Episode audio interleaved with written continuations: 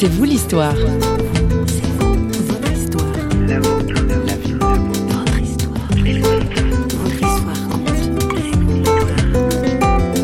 J'ai vraiment senti que je devais témoigner. Je me suis dit, tiens, je vais écrire un livre. Et là, je me suis rendu compte que je savais pas m'expliquer à moi-même ce qui s'était passé. Quels enjeux ça. Qu'est-ce qui se passe en nous?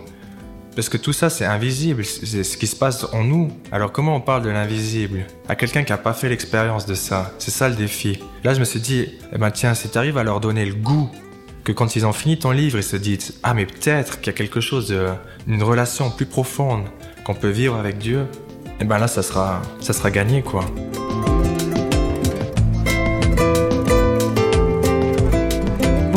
Aujourd'hui dans C'est vous l'histoire, on se lance et on ose, comme Jeff Roux, notre invité. Oser le pas de foi, témoigner autour de lui à sa famille et à ses amis, oser écrire un livre, c'est pas évident. Et son titre Jésus, mes amis, mes emmerdes ne pouvait que nous faire penser à une chanson de Charles Aznavour, chanson qui colle parfaitement au récit de la vie de notre invité. On vous en propose du reste une version récente qui date de 2007, chantée ici avec Elisa Tovati.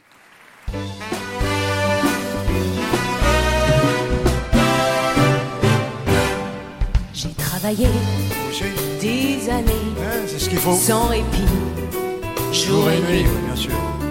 pour réussir, Il faut. pour gravir Quoi, là les sommets, Injuste. en oubliant souvent dans ma course contre le temps, mes amis, mes amours, mes emmerdes. J'ai couru, assoiffé, obstiné. Vers l'horizon, l'illusion vers l'abstrait. En sacrifiant, c'est navrant, je m'en accuse à présent. Mes amis, mes amours, mes emmerdes. Dans un précédent C'est vous l'histoire, Jeff Roux nous faisait part de ce qu'il avait vécu dans une retraite de silence, une remise en question radicale du fêtard qu'il était, triste à l'intérieur. Première rencontre avec celui qu'il ne voulait pas encore nommer, tant il en avait contre son église. Notre invité a donc passé un premier cap, et bien des choses ont changé dans sa vie, en mieux. Mais il avait encore un compte à régler avec Jésus, nous l'écoutons au micro de François Sergi. Tout d'un coup, je me suis rendu compte à quel point la vie c'était un don et puis pas un dû. J'ai ressenti que c'était bon de vivre sans, sans courir toute la journée, sans... euh, Ouais, il y a plein de choses qui se sont pl- simplifiées. J'ai plus besoin de regarder la télé, j'avais plus le besoin. J'ai plus besoin de boire parce que j'avais ressenti plus besoin. Et puis j'ai commencé à trouver euh, des hobbies que j'avais pas du tout avant. Marcher euh, en montagne, Le jardinage. le jardinage, ouais. Et ça, c'est tout d'un coup, j'ai pris conscience à quel point la vie, elle pouvait être simple. On prend une petite graine, on la plante, on l'arrose, ça pousse. C'est tout simple, hein, au fond. Ouais, c'est quelque chose qui m'a fait énormément de bien.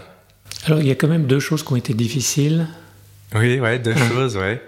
Quand j'ai arrêté de boire, euh, la première chose qui a été difficile, c'était un peu mes amis avec lesquels je, je faisais la fête. Du jour au lendemain, j'ai plus eu aucun coup de fil de leur part. De prendre conscience que c'était simplement des amis, de, des, des bonnes connaissances avec lesquels on faisait la fête, puis pas des amis un peu plus... c'était pas des vrais amis, en fait. Ah, mais c'était des copains, c'était Oui. des copains. Donc moi, je leur en veux pas. C'est, euh, j'aurais peut-être sûrement fait la même chose.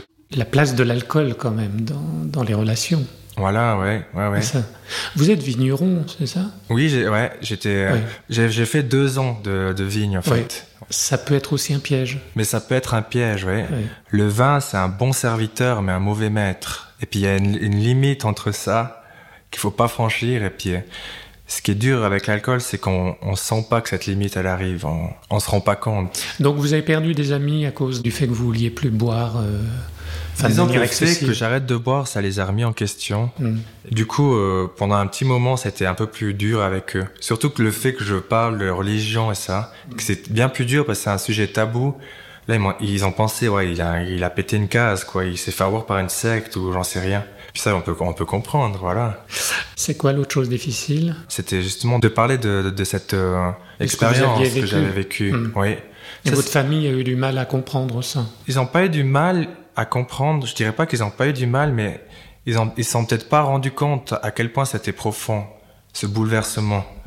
Donc les premiers jours, quand je suis revenu de ce camp, et puis que j'ai expliqué euh, ce qui, ce qui s'était passé dans mon cœur, ils ont plutôt euh, rigolé. Mon père, il a singé un, méditant, c'est un petit bruit, euh, mm, comme ça. C'est vrai qu'on n'a pas été plus profond dans la discussion. Pour discuter, il faut toujours être deux. Puis là, je me suis rendu compte que c'était une chose d'avoir vécu quelque chose de fort, puis une autre chose d'en parler.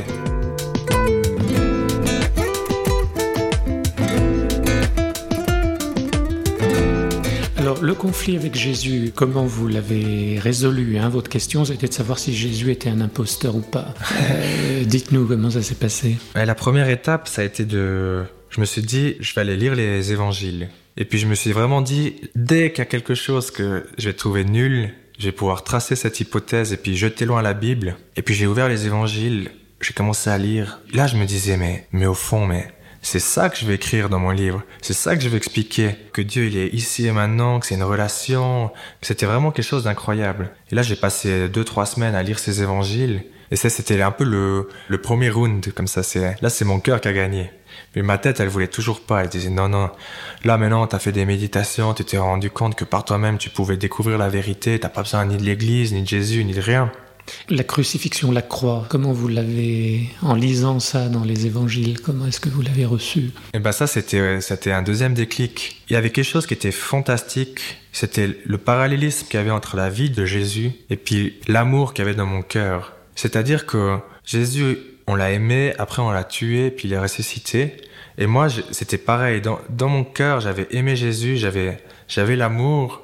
Après, je l'ai tué, je l'ai oublié. Et là, il est ressuscité, quoi. Et je me, je me sentais remis debout. Et ça, c'est la résurrection. C'est quand, on est refait, on est recréé. Tout d'un coup, on est comme de nouveau comme un enfant. On n'a plus tous ses soucis, plus rien. Ça, c'est c'est incroyable. Ma tête, elle s'est fait avoir là, sur ce coup-là. Et là, je me suis dit non, mais t'es trop bête. Tu crèves d'envie d'aimer Jésus et puis tu fais le- l'imbécile pour pas le suivre, quoi. Et là, je me suis rendu compte qu'en fait, si ma tête, elle voulait pas que je suive Jésus, c'était parce qu'elle voulait être forte, toute seule. Et là, je me suis rendu compte que non, on était faible, on avait des faiblesses, on, tombait malade, on- il y avait des choses qui se passaient pas bien. Toute la vie, elle a, elle a des hauts, des bas. Et si j'acceptais d'être faible, d'être un homme, que je permettais à Jésus d'être à sa place, eh ben ouais, tout ça, ça se transformait en moi.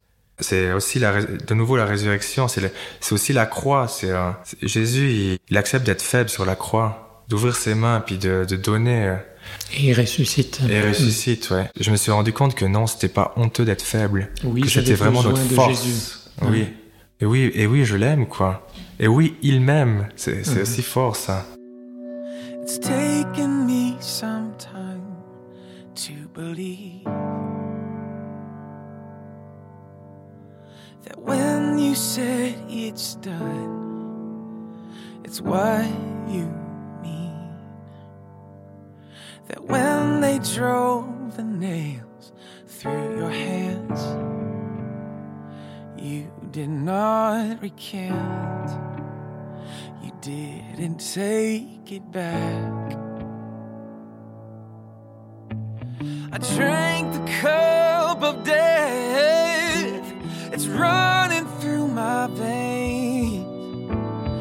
chose my pride instead of the glory of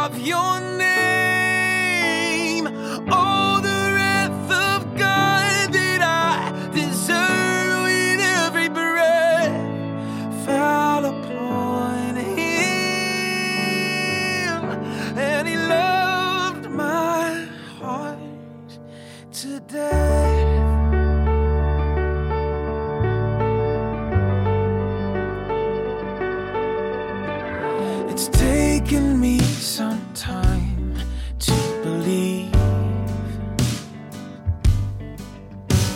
there'll never come a day that you'll ever leave. That when I drive the nails through your hands, you do not recant. You'll never take it back.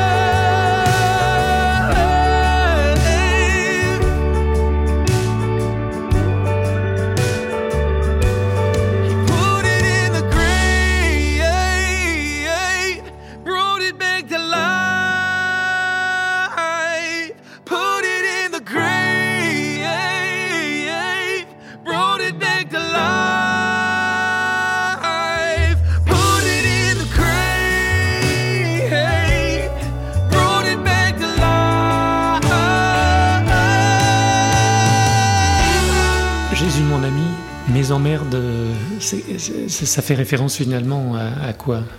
Bah, le titre, c'est une longue histoire. C'était pas tout de suite le premier titre.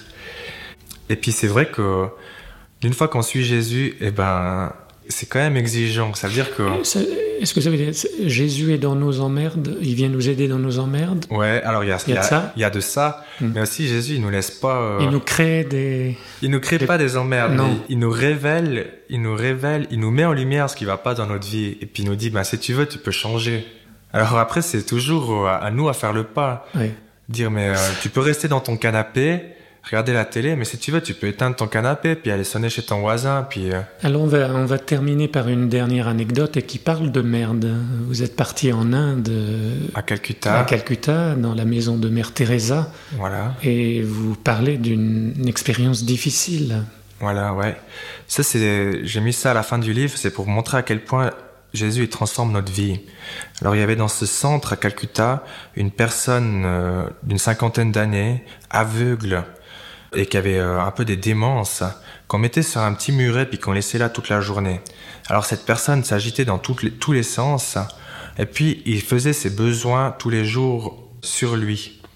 Et donc, ben, sa merde coulait le long de ses jambes, et puisqu'il bougeait dans tous les sens, il en prenait avec ses mains, se, touche, se frottait le visage, les cheveux, et, et pour finir, il était couvert de merde de haut en bas. Et moi, je, je le voyais euh, sur le chemin qui menait à la pause, et, je disais, mais, mais Jésus, moi, je peux, je peux aller aider les kudjats, les mourants, tout ce que tu veux, mais, mais lui, j'ai pas la force. S'il est encore là, après la pause, j'irai l'aider. Puis je priais toute la pause pour qu'il y ait quelqu'un qui aille avant moi, quoi. Et à la, à la fin des pauses, il était toujours... euh, quelqu'un avait l'avait pris en charge. Mais le soir, en pensant à lui, je me disais, mais, mais si c'était toi qui étais dans ta propre merde, et puis qu'il y a quelqu'un qui disait, euh, attends, je vais prendre la pause, puis peut-être que c'est la personne qui t'a pris en charge, je t'aiderai après. Mais moi, je préférais mourir que d'entendre ça. Et là, je me suis dit, mais si t'aides pas cette personne, mais tu c'est comme si tu l'as tué, quoi. C'est comme si tu te tuais toi-même aussi. Alors là, j'ai fait vraiment, j'ai vraiment beaucoup prié. Et euh, un jour, après la pause, j'étais toujours là. Et j'ai dit à Jésus, Jésus, moi je suis incapable de faire quelque chose. Mais si toi tu peux à travers moi, alors vas-y, fais-le. Et puis là, sans réfléchir, j'ai cherché une chaise roulante, je l'ai mis dessus, je l'ai amené prendre une douche. Et tout en faisant ça, je sentais mais mon cœur s'ouvrir, comme s'il y avait des bidons d'amour qui tombaient du ciel et qui remplissaient mon cœur. Et là, je, je me suis rendu compte à quel point Jésus, ça pouvait être notre force. À quel point ça, ça rendait heureux. Il nous permet de faire des choses qu'on n'est pas capable de faire nous-mêmes. Merci Jeff Roux pour ce partage. Merci à vous.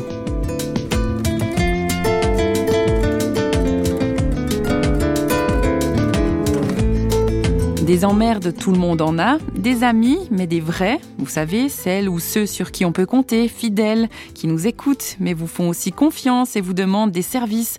Vous en connaissez beaucoup, vous Jésus est de ceux-là et Jeff Roux l'a rencontré et retrouvé. Pour en savoir plus, lisez Jésus, mon ami, mes emmerdes, paru aux éditions Saint-Augustin.